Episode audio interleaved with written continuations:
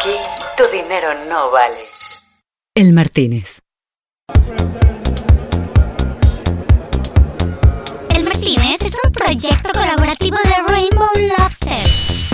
Si es la primera vez que nos escuchas, que sepas que este es un podcast bar en el que consentimos con tragos especiales a los miembros que se suscriben en Spotify, Apple Podcast o en su plataforma de podcast preferida. Igual puedes buscar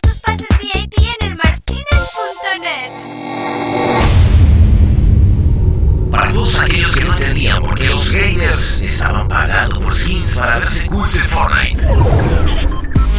Para los que estaban hartos de cómo le sacó el dinero Candy Crush, Llega Decentraland.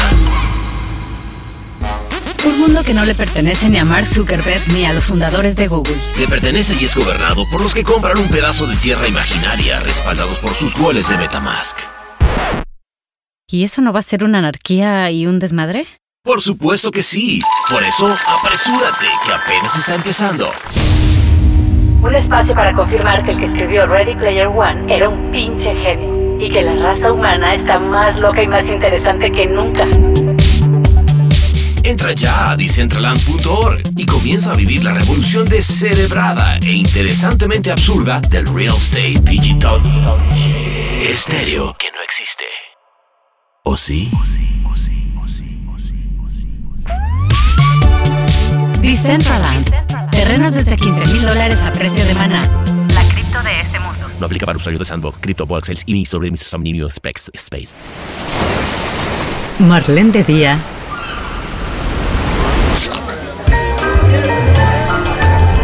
Marlene de noche. El Martínez.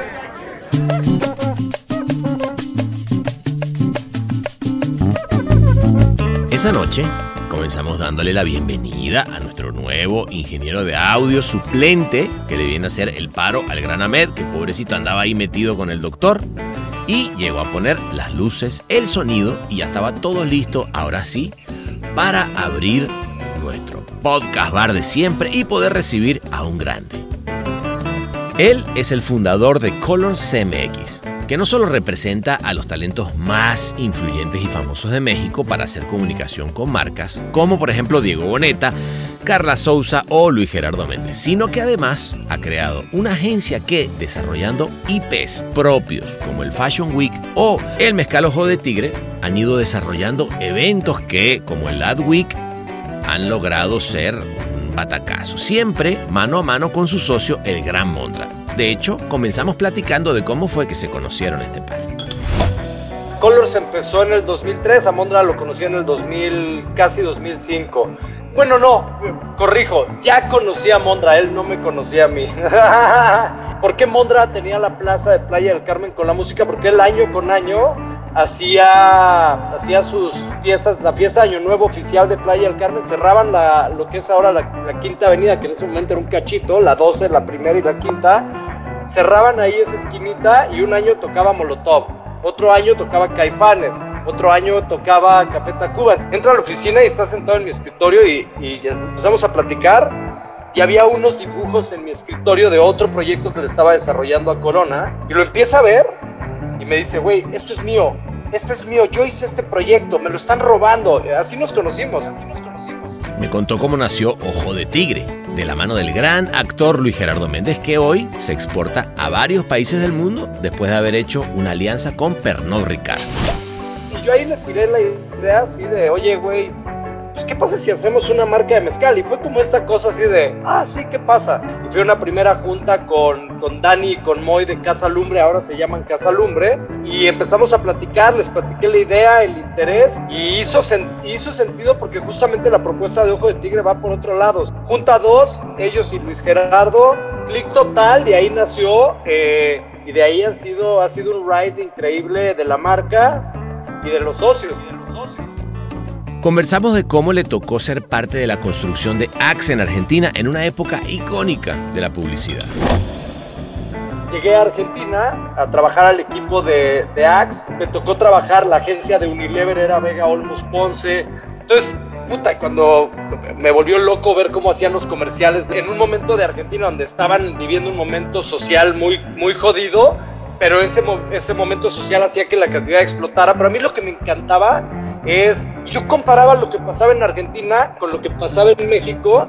A mí lo que me sorprendía es que los argentinos peleaban por las ideas y, güey, no le decían al cliente lo que el cliente quería escuchar. Acá era un poco, casi que el cliente mandaba el brief. Y sigue pasando eso mucho acá, ¿no? Es como vamos a presentar una idea, no presentemos la idea más chingona, sino presentemos la idea que al cliente le va a gustar, le va a gustar. Luego hablamos de cómo salió el que para mí ha sido el mejor comercial de México en los últimos dos años, precisamente para Ojo de Tigre. hasta el año 3, que la marca tuvo un buen volumen, dijimos, ahora sí Luis, hazte una campaña. Y puntualmente Luis había trabajado con un creativo que es espectacular, que es Dauken, presentó esta idea y ahí la fueron trabajando. Y digo que idea creativa original Luis Gerardo, porque el güey verdaderamente nunca lo vi tan motivado. Y, ahí la ventaja con la marca, al, al, ser dueño de tu propia marca y con los socios, con el equipo, es que, güey, esta es la idea, vamos para adelante, nosotros la probamos y la hacemos. No, no hay que, o sea, no hay que pasar por. Hicimos 37 testeos para. ¿No? Me contó cómo comenzaron en el negocio de los talentos para campaña y de la diferencia de antes y ahora.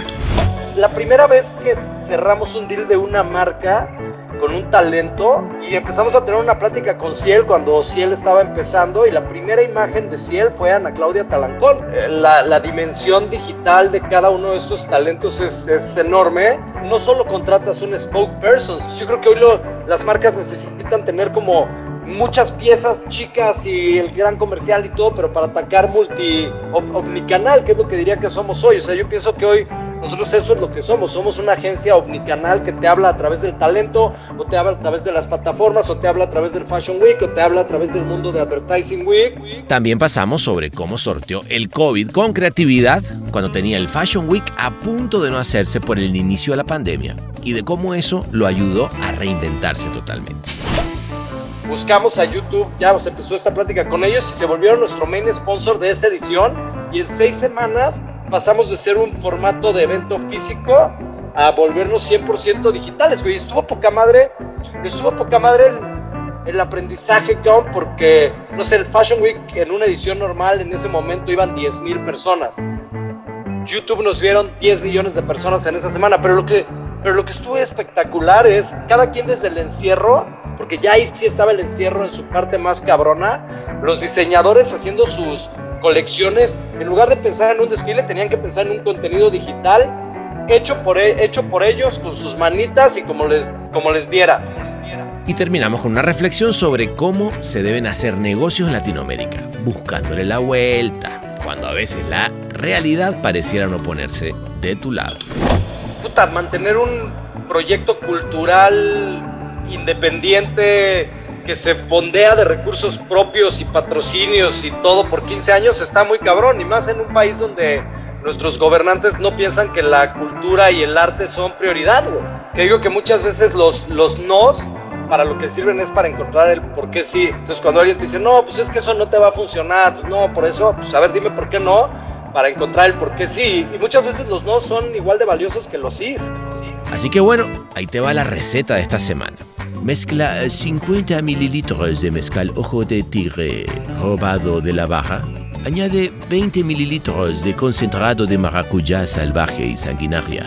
15 mil eh, mililitros de jugo de limón que haga fruncir el ceño.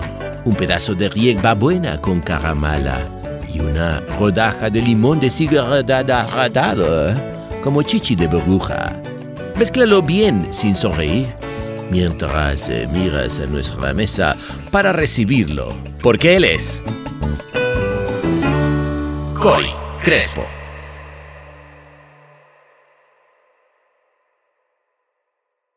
Mi querido pana, qué gusto verte. La última vez que te vi en persona, porque nos vimos bastante por Zoom a principios de la pandemia, pero la última vez que te vi en persona nos estábamos echando unos mezcales en Advertising Week. Como debe ser, güey. Lindo, lindo evento ese, por cierto. Con todo y que era ya se sentía un poquito el principio de la pandemia, ¿no? Este, estuvo Ahí nos agarró, ¿eh? O sea, ese fue, ese fue el... sí, sí, sí el momento en donde yo vi nacer la, donde vimos nacer la pandemia. Ahí empezó, ya estábamos en este pensamiento como que todavía no había tapabocas ni todavía nada de esto, pero como que sí ya era, Sí. me habían cancelado en, en ese momento un montón de speakers que venían justamente de Europa, de Italia, de todo, ya las Claro. noticias sonaba algo horrible, que no sabíamos de qué tamaño era, pero sí, ahí empezaba el, sí le doy la mano, no le doy la mano, lo saludo de beso. Sí, sí, sí, sí, sí, una, una locura, una locura. güey. Oye, a ver, entonces, eh, pero bueno, quiero que me lo cuentes porque me, quiero oír todos esos cuentos. Quiero, quiero saber cómo, bueno, una cantidad de cosas que te quiero que me cuentes, pero con un trago en la mira. mano. güey. ¿Cómo ves? ¿No, no, ¿nos, vamos, ¿Nos vamos al Martínez o qué? Acá tenemos, mira, Eso, chingado. Ojo de tigre. El famosísimo Ojo de Tigre. No sé si tuviste eh, un lindo promo que le hicimos al Martínez de Ojo de, de, Ojo de Tigre, güey. Pero bueno, este, vámonos. ¿Te, te- te parece que nos vayamos al Martínez? Yo te, yo te sigo. Vámonos, que ahorita le meto tecnología podcast 10.000 y esta vaina nos vamos. Venga, vámonos.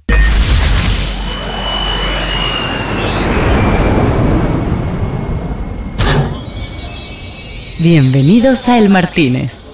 ¿Qué le servimos para empezar?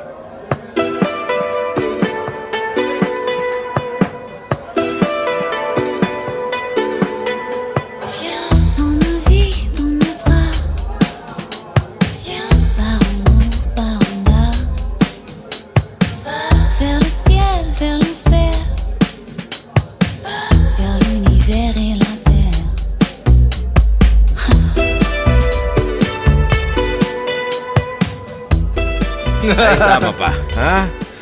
Ay, mira, mira, Cory, aquí está. Hasta bronceado te pusiste, güey, ¿ves? eh, Monsieur, el ojo de tigre, y ahí este, el gran, el gran François me va a traer. Tenemos una, una botella de ojo de tigre acá siempre, siempre en el bar, porque es como que ya de, Ah, de cajón. mañana te ya, ¿no? lleno el tanque, Este, güey. Tú avísame ya. eh, además en Los Ángeles le está yendo muy bien, ¿eh? En California le está yendo poca madre, así que colgando te ¿Ah, mandamos. A huevo, muy bien. Oye, cuéntame, a ver, es- eso, eso está.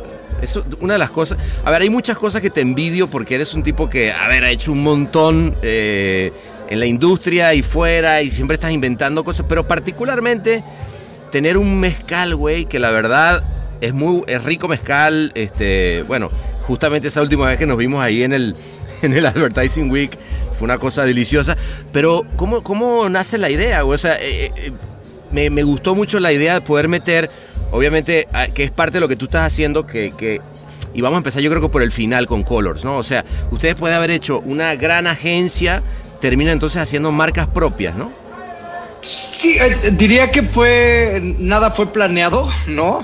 Eh, muchas cosas que nos pasaron no, no han sido planeadas, sino fue la inercia y, y pues yo creo que la pasión y las, y las ganas, ¿no? Eh, la marca de mezcal Pero ¿cómo fue, güey? O sea, ¿en qué momento se les ocurre ese pedo? Que me, me parece además lindo nombre. The Te, te cuento muy brevemente la, la historia. Eh, eh, hay un actor que nosotros representamos y que además es un gran amigo de la casa, que es Luis Gerardo Méndez.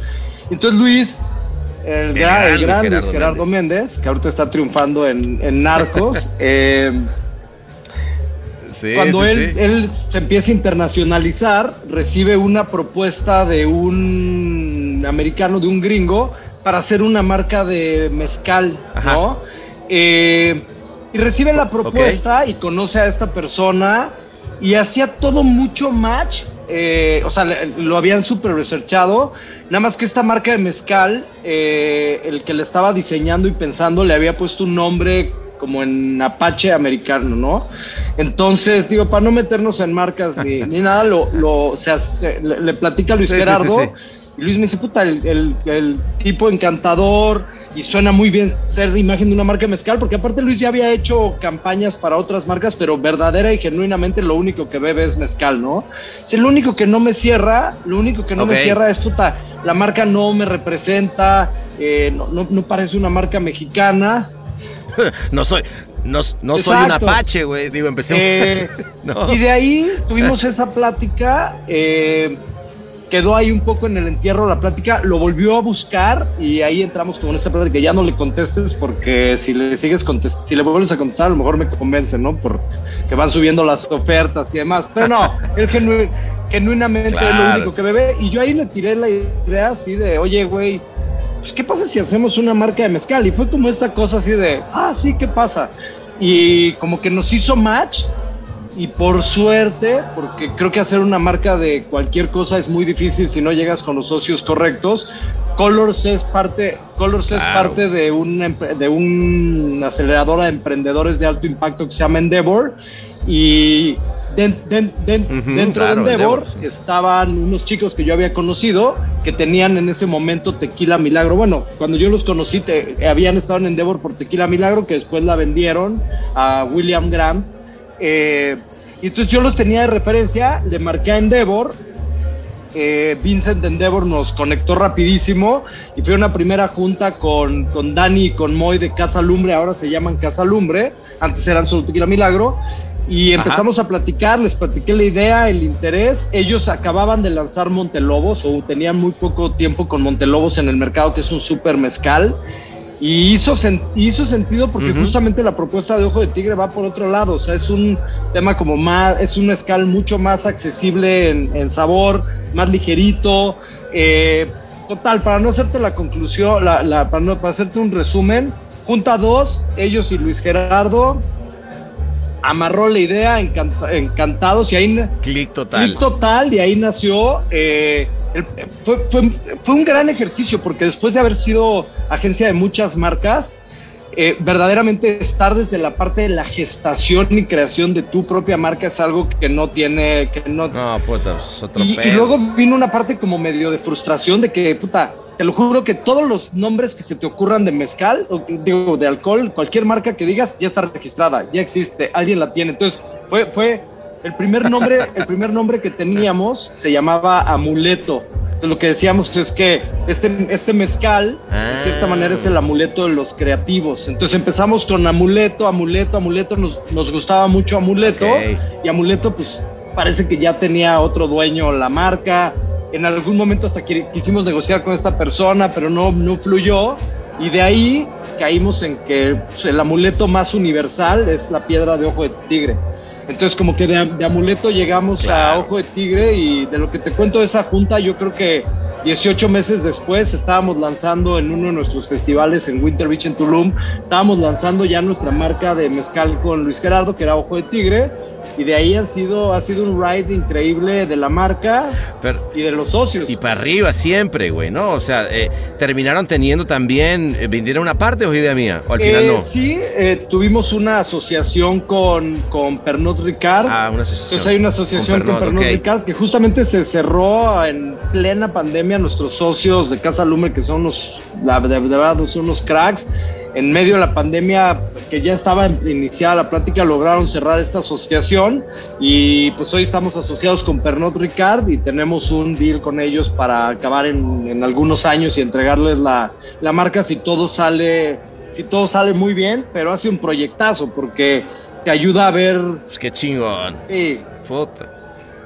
No, no, pues salud, cabrón, ¿no? ¿Qué? por- Salud. por ojo de tigre, ya estás. Por este, por ojo de tigre. Oye, eh, no, pues es que, y, y te voy a, sí te voy a agradecer porque la verdad que ahorita lo estamos comprando muy caro acá en la Riviera Francesa, güey. Entonces, este, mándame un container. No, ahí te vamos a Que Además siempre veo, siempre veo al Mondra, güey. O sea, es- ese güey sí es un embajador, ¿ah? Porque yo, bueno, y a ti también, pero los veo así con esa, eh, creo que trae una como caminera en medio, en el revés, que No, me de, encanta. de hecho te, te enseño, ¿no? La. Ay, ¿dónde quedó? Por aquí la tenía la. A ver. Perdón, pero. François, tráeme No, la. La, la, la carterita que trae aquí. la- Ajá, mira, aquí la la, botella tiene. está inspirada en Mira la que es- botellita, que es la pachita, pero Mondra trae. Esa pachita. Mondra trae su de. Esa pachita. Su de litro es su, su pachita, güey. sí, ese trae una pachita, pero una Es pachota. el güey. embajador, ahí va Cosa- sembrando a todos, va sembrando, sembrando embajadores de la marca. güey. Qué maestro, güey, qué maestro. ¿Y cómo, cómo, cómo empieza esa, esa amistad? Bueno, no solamente amistad, güey, o sea, este, digamos, yo sé que, que son todos, eh, ustedes que, que insisto, eh, gente que, que admiro. A mí me encanta la gente que, que- que le chinga y es emprendedora, ¿no? Pero se, se juntaron, ¿no? O sea, el, el mismo Tonda, el, el- ¿cómo empieza toda esa, esa cofradía? ¿Tú de dó- dónde, dónde se conocen? Yo de esa parte sí no, o sea, yo, nosotros los conocemos y, y- y los quiero un montón, pero no sé cómo, cómo nace, güey, ¿no? Ese pedo. Digo, sí empezaría por decirte que es una, tenemos una gran, gran, gran amistad de ahora 18 años.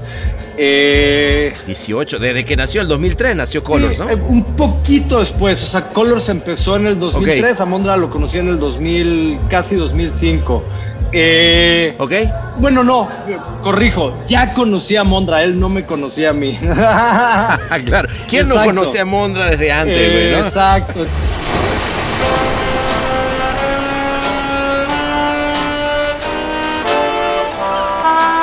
El Martínez. Un podcast de edición ilimitada.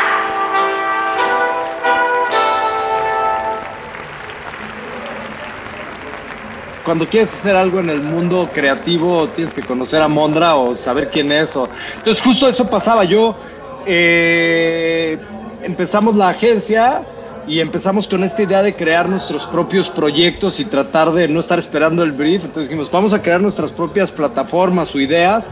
La primera idea que, es- que queríamos hacer era un festival de moda y música en la Riviera Maya, en Playa del Carmen. En 2000, la primera edición fue 2006.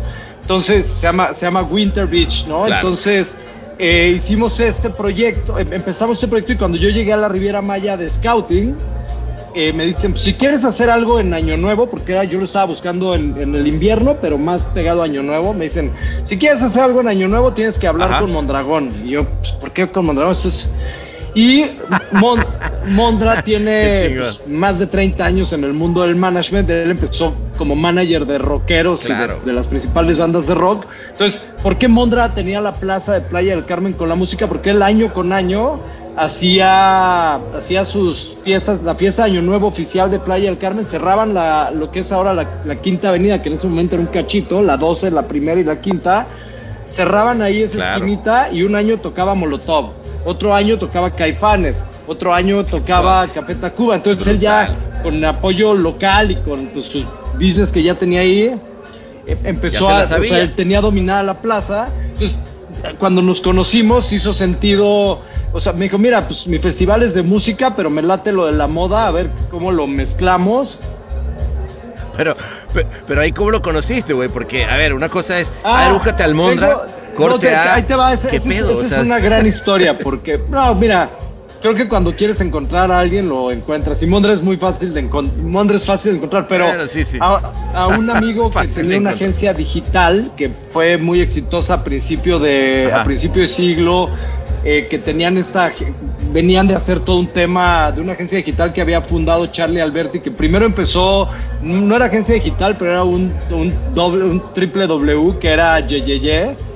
Eh, le pido el- Ajá, teléfono o el correo de Mondra y me acuerdo que me da mal el correo, o sea, me dio así como jorge arroba mondra.com o una cosa así. Entonces yo le, yo le escribía y pues no. Y bueno, ya Y no finalmente lo conecté, hablamos, vino a la oficina y ese, ese año el, es- el festival lo patrocinaba Corona al principio, era Corona Winter Beach, o sea, se lo estábamos pichando, ellos ya no lo habían comprado, nació bautizado Ah. con marca de chela. Eh, qué, qué lindo. Y, y tremenda marca, cuando además. Mondra llega a la oficina, que literal ahí nos conocimos, o sea, fue el primer contacto, digo, ya después de haber hablado por teléfono y eso, entra a la oficina y está sentado en mi escritorio y, y empezamos a platicar y había unos dibujos en mi escritorio de otro proyecto que le estaba desarrollando a Corona. Y dice, ¿qué es esto? ¿No? Y le empiezo a contar. "Pues Es un proyecto de fútbol que trae Corona, que era una película o un documental y lo quieren hacer como más activación. Y lo empieza a ver y me dice, güey, esto es mío, este es mío, yo hice este proyecto, me lo están robando. Así nos conocimos. No, no, ma. Y así arrancó. Así arrancó, me, Y- y se están robando mi proyecto. No es lo mismo ahora, pero hace 18 años, pues, o sea, uñas pintadas moradas y su, ¿no? Entonces, como su, su Mondra look, eh, se, se- No, y yo quiero ver al Mondra encabronado, güey, sí recién conociéndolo, sí puta, saca sí, sí pedo. te da un y, la verdad es que pues estábamos, yo creo que estábamos ahí como que tendría que, te- te- estábamos para, nos teníamos que unir. Ha, ha habido varias cosas que nos han pasado. Ahorita te cuento otra que nos pasó más adelante que decir que, que ahí fue cuando ya dijimos, güey, ni para qué pelearnos, cabrón. No, pero, pero Ah. quiero saber cómo se sale de esa. ¿Cómo pasas de, de un Mondra totalmente Bueno, encabronado porque dice que entonces, le robaste la idea un a ser socio? que originalmente era un documental que se llamaba Los Visitantes, que lo, lo habían desarrollado y era un, el, el docu- el- la idea del documental era un equipo de fútbol llanero que iba visitando diferentes lugares y iba conquistando. Y ese lo hacían un- lo, lo hacían acuerdo una esa, casa güey. productora en la que Mondra tenía una sociedad que se llamaban Vaqueros del Mundo. Entonces, entonces va, Ah, Sí, sí, hace ok. 15, 18 años. Pero, son, pero era una productora de unos argentinos megafutboleros que obviamente le, entendía, le entendían muy bien conozco, al fútbol y tenían su proyecto que se llamaba, lo, se llamaba Visitantes. güey. Entonces, una persona que trabajó con ellos sale de la productora, se lleva bajo el brazo el proyecto. Y se lo presenta a Corona, pero le cambió de los visitantes, que era el proyecto original, se lo cambió a, reta- a retadores. Ajá. Y cuando se lo presenta a Corona, no se tomó ni la molestia de cambiarle el logo, güey. O sea, le cambió el nombre, pero no le, no le cambió Ay, el logo, no. ni los monitos que estaban, o sea, la posición de, la ilustración y todo. Le valió, le, Le valió. Retadores, fue, se lo presentó a Corona, Corona se lo compra, y Corona, que yo estaba empezando a trabajar con ellos, o sea, estábamos empezando a hacer su agencia, eh, me habla y me picha, oye, me presentaron esto, me encantó la idea, el concepto, pero a mí me gustaría que se pudiera activar. O sea, lo que me gusta es que va yendo de plaza en plaza. Y entonces yo justamente lo que estaba haciendo es este Claro. gran concepto que le habían presentado, que eran los retadores, tratarlo de hacer una activación. Y en eso llega Mondra. Eh, mira, para no hacerte el cuento largo, eso era como a las 8 de la noche. Ya ni pudimos hablar de lo que queríamos hablar. Mondra se encabronó con esto, se dio cuenta, tenía razón. En la mañana siguiente me manda así Sí. a primera hora, todos por correo, todos los registros del INPI de los visitantes. Tenía el proyecto, tenía el proyecto registrado, la imagen registrada, todo registrado. Entonces ya en ese momento Ay, yo le ay, marco a esta ay. persona de Corona y le digo, oye, pues güey, me pasó esto, tal cual se lo cuento como fue. No, pero ¿cómo? Si el que me lo presentó es bla, bla, bla, le mando los registros, le marca la persona de Corona a este güey que se lo había presentado y cuando le dijo Mondragón le colgó y ya no le volvió a contestar, güey. Puta. No. Entonces, entonces él se dio cuenta que pues yo le estaba diciendo la verdad y así nos conocimos Mondra y yo y luego al otro día ya Claro. estábamos Mondra y yo en Corona Ah, vendiendo el vendiendo el proyecto entonces pues era de él. El mismo proyecto. Entonces, Qué chingo. claro, o sea, por eso, no, el, el proyecto que ellos habían A quien comprado, a realmente quien lo había realmente lo había creado. creado, güey. Que era Qué gran historia, no era mamón. visitantes, el tranza le, había- le había puesto retadores y se terminó llamando cascaritas. Entonces, entonces era un equipo llanero que tenía algunas celebridades, porque ahí le fuimos metiendo el factor celebridades, que iba de plaza en plaza buscando al equipo local para echarse una cascarita. Y así, Ah, Ahí no estaba el comandante, Eh, o es idea mía. no lo ubico. Arturo no, no tiene nada que ver. No lo ubico, no lo ubico. Pero bueno, Ah, así bueno, nos conocimos. X. Entonces, Ok. como que fue muy natural. eh, este proyecto se dio. eh, empezamos a hacer el Festival de la Riviera Maya, que fue Winter Beach, que pasó justo a- al final de ese año. Entonces, como que empezamos socios en Cascaritas, socios en el festival, pero pues un poco cada quien en su rollo. Yo, por un lado, tenía la agencia y él, pues, era un manager independiente. Pero qué chingón, porque, porque al final, eh, y me gusta eso, porque yo, yo siempre hablo de que, de que cada vez más, para mí la comunicación se trata de crear historias, que al final del día la- las disciplinas y, y la comunicación viene de todos lados, y, y creo que eso que tú estás diciendo, o sea, es, primero, se encuentran con un proyecto de branded content. No, no, porque no eso se es lo que- llamaba así esto que me estás 18 contando, años. Claro, no, se- no se llamaba así hace 18 años, güey, pero, pero analiza lo que, que la verdad que ya en ese momento estar haciendo eso es, digo, eh, eh, en este caso Corona siempre ha sido obviamente, además muy innovador, sobre todo desde el punto de vista de la importancia de los contenidos, güey, pero eso que me estás contando traía branded content, ustedes estaban metidos ya en experiential, que al final del día es lo que tenía que ver, y en crear IP propio, porque tú estabas creando una propiedad intelectual tuya con un festival del cual obviamente que las marcas querían, querían ser parte, pero todo esto viene quizá un poquito más atrás, porque tú ya, tú antes habías estado en, en Axe, ¿no? Este, en, en Unilever, y, y- y yo no sé en qué momento se te eh, voló la cabeza y dijiste voy a empezar a hacer más bien de la parte creativa y agencia, güey, ¿no? El Martínez, pura sabrosura tropical con acento franchute.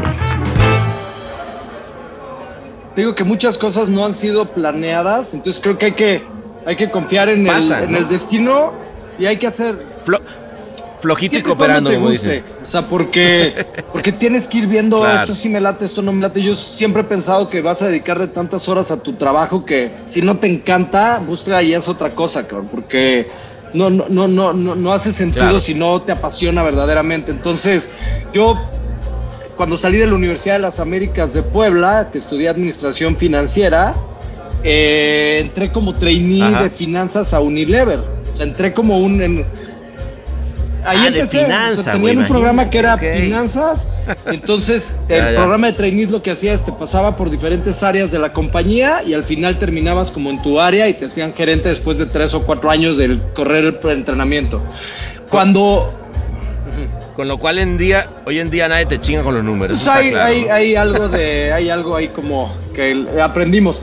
Eh, Claro. pero cuando pasé claro. por marketing, la que era mi jefa de ese momento en Axe en México, bueno en Cuernavaca, porque la oficina estaba en Cuernavaca, renunció y se, y se salió cuando yo pasé por ese entrenamiento. Entonces, estuve tres meses solo sin jefa, estuve seis meses solo sin jefa y no contrataban. Entonces me pidieron alargar el, el tiempo que iba a estar ahí hasta que contrataran a alguien. Y de repente ya había pasado un año y yo era el, el asistente de marca trainee. Y la verdad es que después de un año ya había hecho un lanzamiento, ya, o sea, como que era casi hasta ridículo ponerme un jefe ya después de ese momento. Eh, se alargó Claro. mi periodo de trainee, bueno, en, en, en Axe en México como año y medio y eh, ahí descubrí, dije, güey, yo lo que quiero hacer es marketing, ¿no? O sea, ahí todavía ni siquiera pensaba en publicidad ni agencia Claro. ni nada, pero güey, me encanta marketing, me entiendo perfecto, la marca me encantaba, es una marca espectacular eh, históricamente y eh, después de estar un año y medio, un año, ocho meses, me dieron la oportunidad para irme expatriado a, a Argentina, al, al- donde hacían la creatividad de, de Axe. El Axe en ese momento, Sí, pues que la, la creatividad argentina Gran momento además gran para esa momento. marca. Entonces, llegué, a, llegué a Argentina a trabajar al equipo de, de Axe. Puta, y cuando me volvió loco ver cómo hacían los comerciales de ese momento, tú, tú que si eres publicista de antaño, así, de, de agencia, de agencia de doble apellido rimbombante. De, do- de Bueno, do- de doble apellido. ¿sabes qué pasaba en ese momento en Argentina? 2001, 2000. Güey, había Argentina, había agencias independientes. O sea, había agencias independientes. Una de las agencias una que me acuerdo mucho Claro. era una que se llamaba Cornicelli. Y luego me tocó trabajar, la agencia de Unilever era Vega Olmos Ponce. Entonces, Sí, Vega Olmos Ponce. pues, icónica, pero en, un momento de Argentina donde estaban viviendo un momento social muy, muy jodido, pero Sí, ese, sí. ese momento social hacía que la Sí. creatividad explotara. Pero a mí lo que me encantaba es, llegaban los creativos de agencia, que esto que te digo hoy parece irrelevante, pero en ese momento era muy relevante. Llegaban los, los, los creativos de agencia Ajá. a pichar y llegaban casi que en, en shorts y chanclas, eh, con su greña así, y, güey, presentaban el comercial Sí, o sí, sí, presentaban las ideas y verdaderamente retaban a- al que era mi jefe en ese momento y se peleaban con ellos y es por esto y, y yo comparaba lo que pasaba en Argentina con lo que pasaba en México.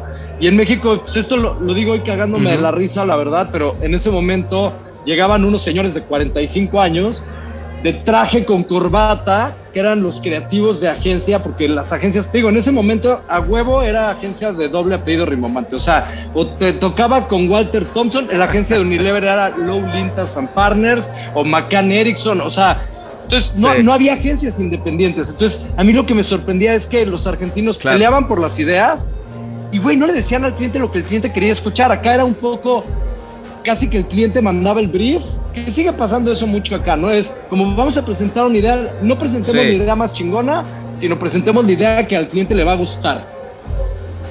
Que, que- claro, Porque la que, la entonces que está así nos ahorramos el trabajo, ya es, Y- anyway, él va a hacer esa, ¿no?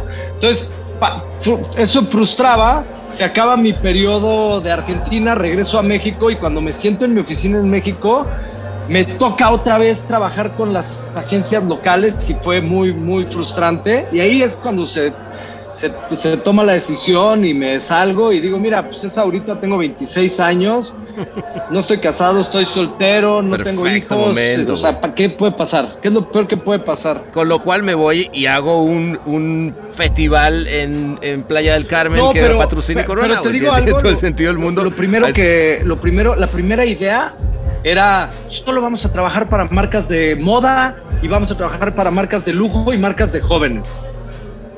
Pero ¿por qué, güey? Es algo, es algo que, que- que tienes tú, ¿no? O sea, eh, eh, sí, sí te, te apasiona el mundo. Bueno, a ver, no por nada hacen el Fashion No. Week, ¿no? Que, y, y luego además, bueno, fue algo que Week, también pero... aprendí en Argentina. O sea, en ese periodo que estaba en Argentina, ellos montaban unos paradores en Punta del Este, que era justamente eso. O sea, la idea venía desde ese momento. Montaban unas pasarelas en Punta del Este con música, con todo. Y, y a diferencia de cómo se vive la moda en otro lado, el, el- en Argentina vivían las pasarelas y había un narrador. Y ahora sale Pampita a la pasarela, y ahora sale Nicole Newman a la pasarela. Y, y, o sea, es como una manera diferente, pero era. Ajá. Tú llegabas a la playa en punta y estaban montados los paradores que patrocinaban las cervezas locales o las marcas de champaña o algo, y era una activación. Porque en realidad los paradores de Punta del Este se vivían y se desactivaban. O sea, es un, son dos meses. Son, son Claro. Son un- un- una ventanita una cortita, ventanita pero que- cortita, qué pero ventanita, ¿no? Entonces ahí venía esta idea de los paradores, entonces como que ahí me gustó, me gustó el mundo de la moda. eh, eh, eh, Fashion TV era dirigido por argentinos en ese momento, entonces yo les empezaba a producir algunas cosas en México, que fue uno de nuestros primeros clientes. Viene Fashion TV a México y empezamos a producir un evento en Playa del Carmen patrocinado por Mercedes-Benz. Entonces como que eso fue algo como que un poco aislado, porque fue cuando estaba empezando la agencia, pero no fue lo que hizo nuestra relación con el Fashion Week ni con Mercedes. Entonces, como que de ahí venía esa, de, de ahí venía ese, O sea, te la pasaste malísimo. Te la pasaste malísimo en esos años, güey. Quiero pensar que... estuvo espectacular. que me imagino. Estuvo O sea, que, que le- espectacular. porque a ver, eh, eh, no, no creo que haya sido el único que en su momento eh, se le pueda llegar a ocurrir y eh, a- hacer un evento como el Fashion Week. Y lo que además luego se terminó convirtiendo el, el Fashion Week, ¿no? Este, pero una cosa, es, una cosa es decir, ay, mira, qué padre sería hacer algo. Y otra cosa es hacer el evento que yo recuerdo haber ido a Antara, por ejemplo, en, su momento, y ver, y ver un Fashion Week que era, digo, no, no quiero imaginar lo que luego se convirtió, pero, pero brutal, ¿no? O sea, sí, sí llegó a, establecer benchmark. acabamos de cumplir 15 años este año. O sea, 15 años que creo que la neta el gran mérito es del equipo, del trabajo en equipo y de puta, mantener un proyecto cultural independiente que se fondea de recursos propios y patrocinios y todo por 15 años está muy cabrón y más en un país donde nuestros gobernantes no piensan que la cultura y el arte son prioridad, güey. O sea, no, no le dan una prioridad y no hay apoyos Claro. institucionales. Ha habido en algunos momentos de estos 15 años y, y te ayuda mucho, pero no nos ha, no nos ha frenado. Entonces, justamente, ¿cómo empezó Fashion Week? Eh, cuando ya habíamos hecho el festival de moda y, y música, pues como que había mucha gente que quería empezar a hacer cosas de música y festivalitos de música, pero pues estaba cabrón ponerte a hacer cosas de música contra CIE o CESA, que pues son los reyes de la música en todos los... Sí, no, pues está. claro, a ver, póntela tú por tú. Como que la lógica fue empecemos a hacer cosas de moda y empezamos haciendo un proyecto independiente que se llamaba The Fashion, pero primero éramos la agencia que producía el Fashion Week. El Fashion Week había una antigua organización que ya había hecho eh, el Fashion Week, había hecho algunas cosas bien y otras no tan bien, eh, pero había, pero había de entrada Ajá. registrado la marca y a- a- existía un Fashion Week. Creo que los capabilities Sí, tanto sí. de producción como comerciales, como de ejecución, no, no les funcionaron. Entonces eh, lo, lo hicimos dos ediciones y después de que nos quedaron a deber una lana, dijimos, güey, no, pues vamos a hacer el nuestro y hay una ventana para crear un proyecto independiente. Y lo primero que hicimos fue un proyecto que se llamaba The Fashion hace 15 años. El González, ni el Godínez. El Martínez. Pero qué lindo, ¿no? O sea, güey, yo, yo me imagino, ¿no? Después dice, bueno, 15 años, más otros 5 años del, del AdWeek que también los- lo, lo- lo hacen. Eh, al final es un poco lo que decíamos de, de- de empezar por el final, que es también apostar, güey, al primero un sueño, ¿no? Que, que- que tienes ahí en la mano, que dices, creo en esto, pero además luego en, en- ideas propias, güey, ¿no? Yo, yo creo que eso es eso es súper, eh, digo, lo hemos hablado mucho tú y yo cuando, cuando, cuando hemos platicado de la importancia, güey, de realmente creer, creo en mi idea, voy, la produzco, la hago, la llevo adelante, este, y, sin importar eh, lo que te diga el resto, muchas veces en un país, en nuestros países, donde de repente generalmente el no está por detrás, güey, ¿no? Siempre te dicen, no, cabrón, ¿estás seguro? o sea, el espacio para el No, soñador yo, yo es lo que digo cuando me dicen los nos es, a ver, ¿por qué no? Porque muchas veces entendiendo el por qué no, te sale el por qué sí. Entonces cuando alguien te dice, no, pues es que eso no te va a funcionar, pues no, por eso, pues a ver, dime por qué no, para encontrar el por qué sí. Y muchas veces los no son igual de valiosos que los sís. Y muchas veces el que alguien te diga que no va a jalar el proyecto te ayuda a agarrar vuelo y a, a escuchar y a entender en base a su experiencia cómo le puedes dar la vuelta. Qué chingón. Y, ya, y hablando de, esos no y sís, creo que otra de las cosas que, que ustedes como, como agencia han tenido, y, y quiero entender ahí que, que obviamente me imagino que esa relación con, con Mondra también ayuda a ser hoy en día la agencia que, eh, yo no sé, yo diría que más celebrities tiene, no sé, creo que me decía Mondra que tiene como el 80% de los, de los grandes celebrities de, de México para, para relaciones con marca. Y, y fíjate que es cabrón porque yo me di cuenta quizás tarde en, en- en la profesión, ¿no? Yo siempre la apostaba yo decía, no, yo celebrities no uso, ¿no? Era algo como que yo como creativo decía, yo creo en mis ideas, apuesto en, en grandes conceptos y tal. Y luego cuando me, empezó, me empezó a tocar ya ver, y cada vez más, hoy en un mundo que, que el, los o el ser celebrity además es mucho más espontáneo que en una época, porque si te acuerdas, Cory, en una época, pues nada, eran, eran los grandes canales de comunicación en los que forjaban los, los, los celebrities, ¿no? O sea, eso estaba en manos de, de un tipo que decidía, bueno, tú vas a hacer y lo vamos a construir de esta manera. Hoy en día ya cada vez es más orgánico e incluso en- en los actores tienen muchas más posibilidades de demostrar su talento de las que tenían antes. Pero, pero me imagino que hubo un momento en el que ustedes tomaron esa decisión y, y- y creo que es muy atinado, insisto, en, en este momento cuando dices la importancia de una voz eh, en manos de, de- o, o de una marca No, en manos de, en- de en una voz. realidad, te digo que ya teníamos la sociedad esta de cascaritas. Estábamos haciendo Winter Beach, estábamos haciendo Fashion Week.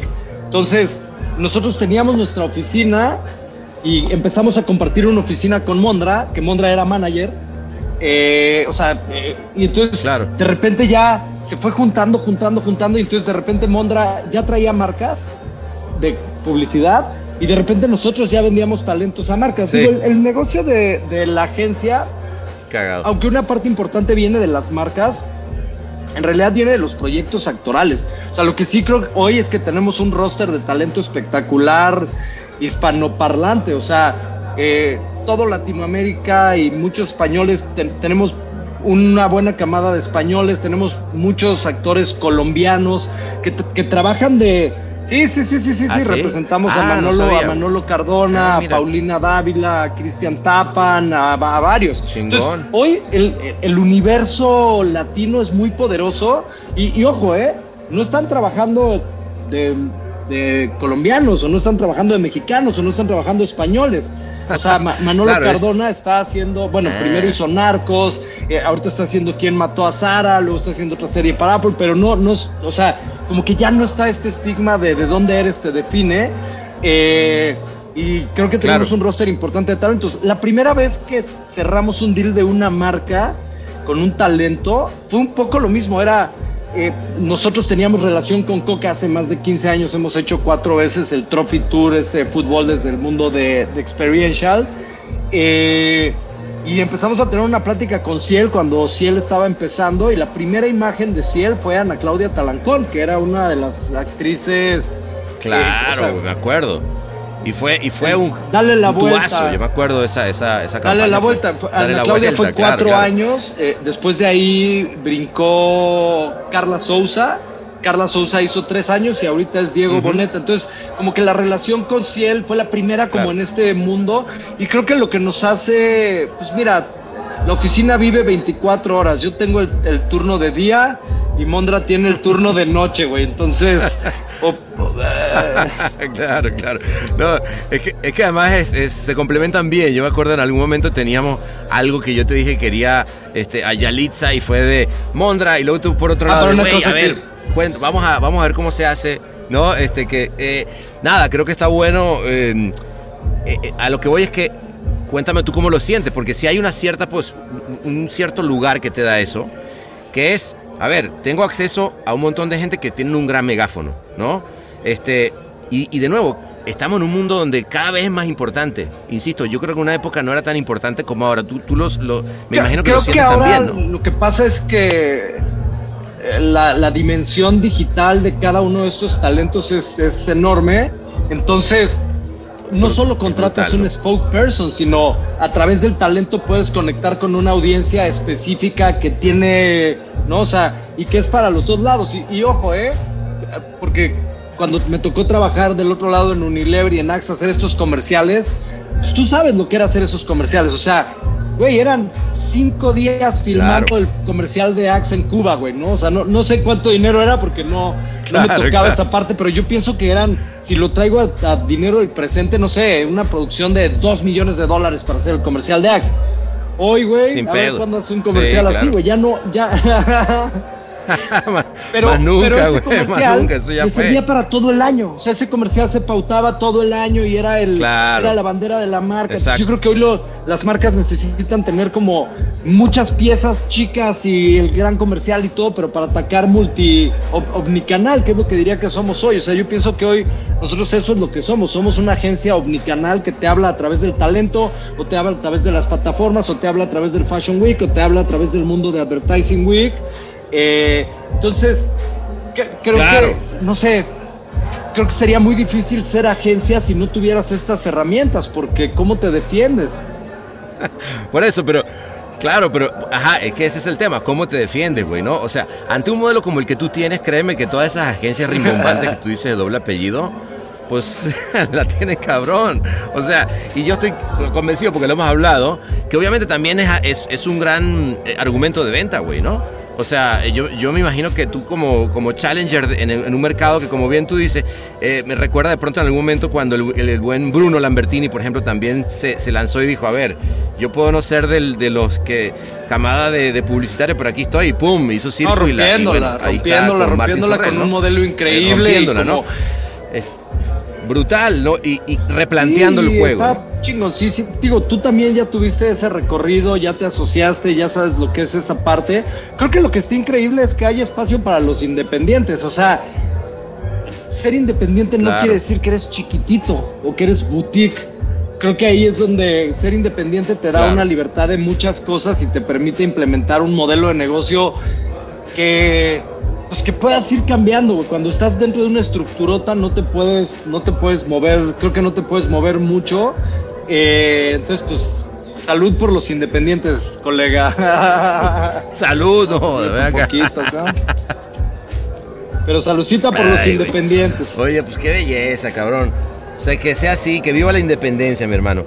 Este, no, porque al final, güey, yo, a ver, habiendo estado en, en ambos lados de la, en ambos lados de la moneda, créeme que se disfruta muchísimo más desde este, desde este otro, desde este otro. créeme. Tú, tú lo sabes. Por cierto, qué lindo comercial hicieron, este, para Ojo Sí. de Tigre, güey. Ese, ese, ese fue también, Eh, eso fue sí, con Circus, ¿no? En ¿no? realidad, eh, Luis Gerardo, es, eh, me, me encanta, es, eh, ahí Ajá. es. Idea creativa original, Luis Gerardo. Producción, Luis Gerardo. Actor, Luis Gerardo. El guion. No, pero. Ah, pero ¿ne- la, neta? La neta, la neta, la Ah, neta. no sabía, la marca, cuando empezamos, él. Cuando empezó la marca, pues él es dueño de la marca, no la imagen de la marca. Hasta el año 3, que la marca tuvo un Claro. buen volumen, dijimos, ahora sí, Luis, hazte una campaña. Y Luis lo que dijo es, güey, eh, en su experiencia con Circus habían hecho cosas chingoncísimas con Cuervos. Cuervos era agencia, me imagino que en ese momento Claro. de Netflix para, para Cuervos. Y puntualmente Luis había trabajado con un creativo que es espectacular, que es Dauken. Eh, es, Claro, el entonces, es un maestro. que Luis dijo, güey, me encantaría invitar a, a Circus a que participe en el pitch. Presentó esta idea eh, la- y ahí la fueron trabajando. Y digo que idea creativa original Luis Gerardo, porque el güey verdaderamente nunca lo vi tan motivado. Digo, Luis, Luis, Luis ha sido embajador de Es- muchas marcas muy importantes y es muy pro cuando es- se trata de publicidad y es muy entregado y me gusta porque el güey es muy claro en esta marca sí porque tenemos que ver, esta marca no porque pues no me representa, no lo podría representar. Esto es El Martínez.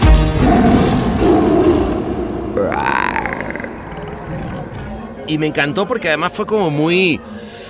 Primero que tiene un humor que, a mí el humor me, mama, pero, pero el, el asumirse al mismo, o sea, el, el papel del director que él pone, del director que le viene a proponer y que al final lo termina haciendo, porque dice, vamos a hacer esto, y no mames, puta, y sale, o sea, todos los efectos especiales que le viene a proponer el director, y al final el tipo le dice, no, güey, o sea, no mames, vamos a hacer esto, y es un shot. El o sea, la verdad, está, todos, es, es de, las, de las cosas que he visto, sí, de, de las cosas que he visto últimamente, que, que digo, Sí. ah, cámara, cámara, la verdad que... Y, muy, y ahí muy la lindo, ventaja con la ¿no? marca, al, al ser dueño de tu propia marca y con los socios, con el equipo, es que, güey, esta es la idea, vamos para adelante, nosotros la probamos y la hacemos. No, no hay que, o sea, no hay que pasar por, hicimos 37 testeos para, ¿no? Eh, O sea, es... Claro, claro, la chingada. Esto es. Oye, y esa la tiraron. Y esa la tiraron eh, en redes. O sea, fue, Fue- todo pauta fue digital. en- como. En digital, en, tenemos más de 20 millones de reproducciones en YouTube. Justo nosotros veníamos de... Justo claro. nosotros veníamos de hacer una. De, de trabajar mucho con YouTube porque se volvió el patrocinador de una edición del Fashion Week. Que lo- justo acabando Advertising Week. Déjate, déjate digo, esta, esta es buena porque eh, Advertising, eh, Advertising Week, la, eh, esta de marzo que nos vimos, que era principios de marzo, que estaba ya medio pandemia, medio sí, medio no. Sí, sí, sí. La última conferencia del Advertising Ajá. Week era una conferencia donde presentábamos otro proyecto que es de Viacom CBS, que es Bitcoin, es una feria de influencers, que la, la, la- la estamos haciendo en conjunto con ellos. Ellos son los dueños de la marca y nosotros producimos Ah, la plataforma. No lo hemos podido hacer por la pandemia, porque no, no, no, no ha nacido, pero Ok, ok. Te iba, te iba a decir que coño que no había oído de. Pero es está la- suena el interesante. Mundial de los Influencers. La última conferencia de marzo anunciaba Ajá. Advertising Week, que era en mayo, o sea, era la que teníamos formada. Y esa última conferencia era Eduardo Ok. Lebrige, el, el- el Chief Commercial Officer de Viacom, Juan Pazurita y la head de YouTube de Influencers en ese momento. Entonces, cuando acaba la conferencia, me ve, que era la última conferencia, ahí cerrábamos el telón. Yo, o sea, decía, puta, pues ya Ok. libré Advertising Week, ya chingamos esta. Lo Listo, logramos, la- pero en lo mes logramos. Fashion Week me ya valí madres. O sea, en, ¿cómo voy a hacer el Fashion Claro. Week físico en un mes? Que era en abril.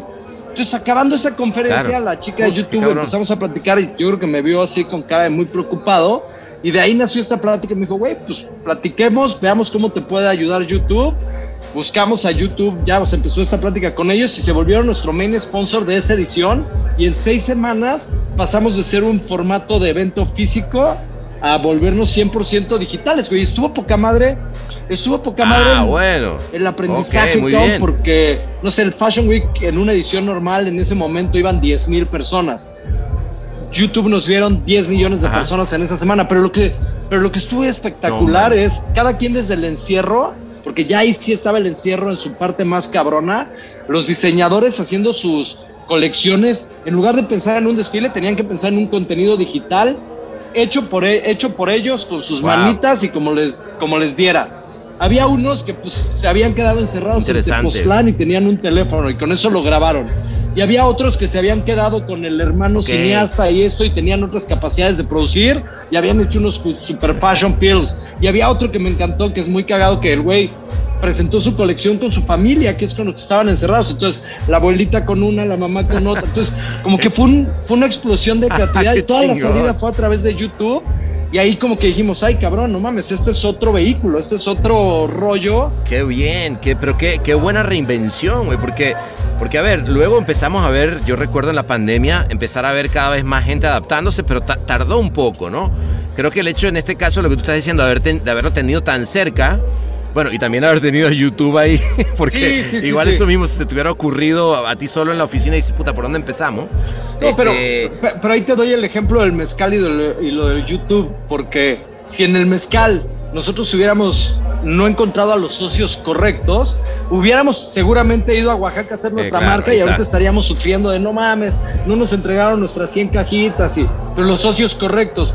Y en el caso de lo de Claro. YouTube, yo vi muchos ejercicios digitales al principio que, que se ve que Ajá. costaban el mismo trabajo, pero a nosotros como nos adoptó YouTube en ese momento fue como, güey, no mames, te acompañamos en esto, nos agilizó mucho ese proceso de, de pensamiento. Y lo, lo más chingón de YouTube, nos patrocinaron con una cantidad en efectivo que vale madre, o sea, vale madres porque lo que No, ni tanto, pero. bueno, ni tanto, decir, no, pero siempre lo que, el más, efectivo. lo que más importa de lo que nos dieron fue un mentoring de seis semanas increíble, cabrón. O sea, todo el equipo de YouTube en diferentes niveles nos ayudó a construir la plataforma, a hacer los videos, a hacer Qué la pauta, bueno. hacer, o sea, todo un, todo un tema como muy técnico de mentoring. Y, y ojo, eh, Es- no, bienvenido el, el patrocinio en lana, pero si te dieran a escoger, pues. No, ya pero el es men- ese mentoring- el- es nuestra maestría eh, digital en esto, ¿no? Entonces, fue, fue muy cagado Tal porque cual. cuando acabó, güey, así me quedo platicando con él y le digo, güey, no mames, cabrón. Imagínate, güey, terminamos de youtubers, güey, porque pues en eso terminó, güey, y así.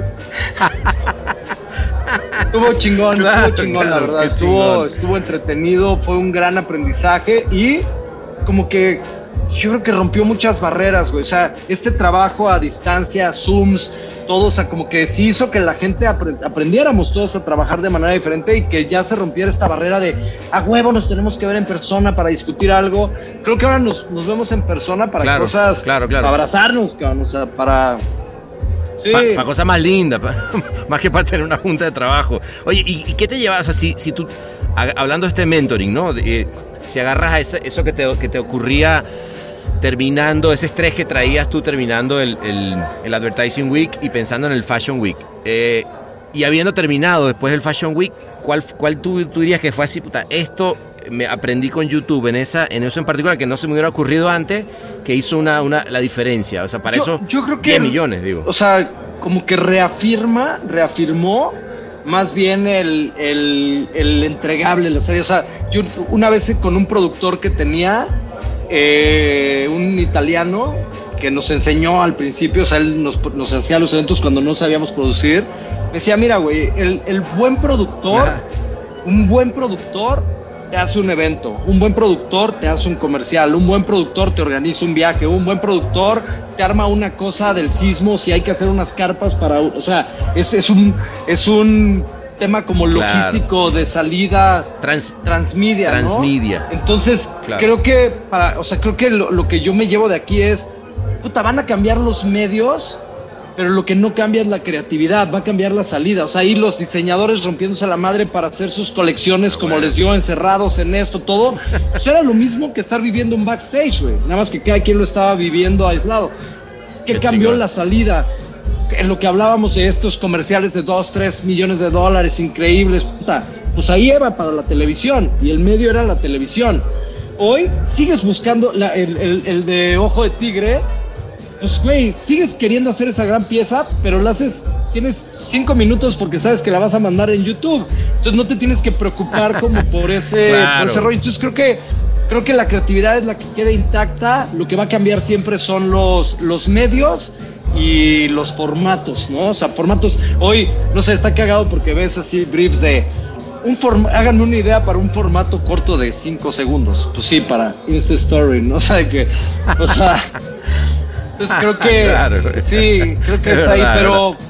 Pero nos gusta nuestro trabajo, nos gusta el equipo que tenemos. Ah, Tenemos puntualmente, pues, Chingón. te diría que son tres áreas, ¿no? La, la- la agencia como corazón, eh, un brazo es todo el brazo de talento y todo esto, y el otro brazo, pues, es el brazo de plataformas. Entonces, siento que tenemos la oportunidad de transmitir nuestras ideas y hablar con audiencias, pues, a través del talento, a través de sus proyectos, a través de las plataformas, a través de las marcas. eh, No, y, y- y Y- con- y contando un cuento, güey, que creo que al final es lo que es lo que todo, todo esto está uniendo, todo esto que me estás diciendo, ¿no? O sea, tener, tener algo que contar. Y creo que eso se- se- lo están haciendo muy bien. Hermanito, pues yo te, yo te propongo que el Mondra me, me mandó ahorita un WhatsApp que me dice que ya tiene, Ah. el- que llegó el container, que lo mandó por el helicóptero y que está aquí, aquí al ladito. Así que pues vamos a seguir tomando ojo de me tigre por allá, si te parece. amigo, y voy a ver que ¿Eh? les llegue su, no sé si un container, pero que les llegue para todo lo, para toda la oficina seguro. François, ojo de tigre para todos. Venga.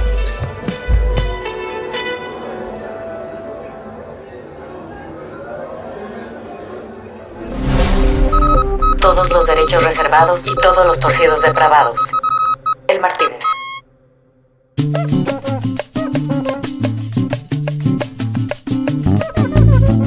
Terminamos entonces y fue cuando llegó el container de ojo de tigre como si fuera un zoológico desmembrado. comenzamos a abrir botellas, mientras de fondo comenzaban a escucharse a Café Tacuba, Molotov, echar desmadre y me volteé. Ya no entendía si estaba en Playa del Carmen en la 12 o si seguía aquí en la Costa Azul. Visto está que ese mezcal te pone, pero mira, vidente. Por eso, para todos los que estuvimos ahí como tú, que siempre te quedas hasta el final, para cerrar la barra te voy a dejar un poquito de la música electrónica que nos amenizó esa noche. ¿Te acuerdas?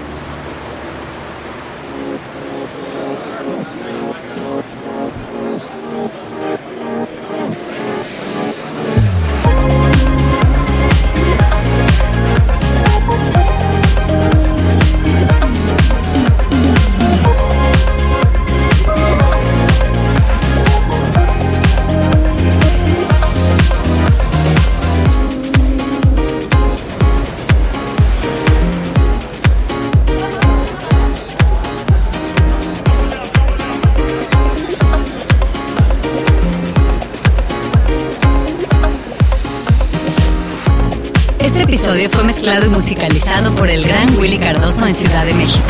Locución de la voz, Marley Figueroa desde LA. Escrito por Sebastián Arrechedera. Una producción colaborativa de Rainbow Lobster. El Martínez, un podcast bar intuitivamente organoléptico.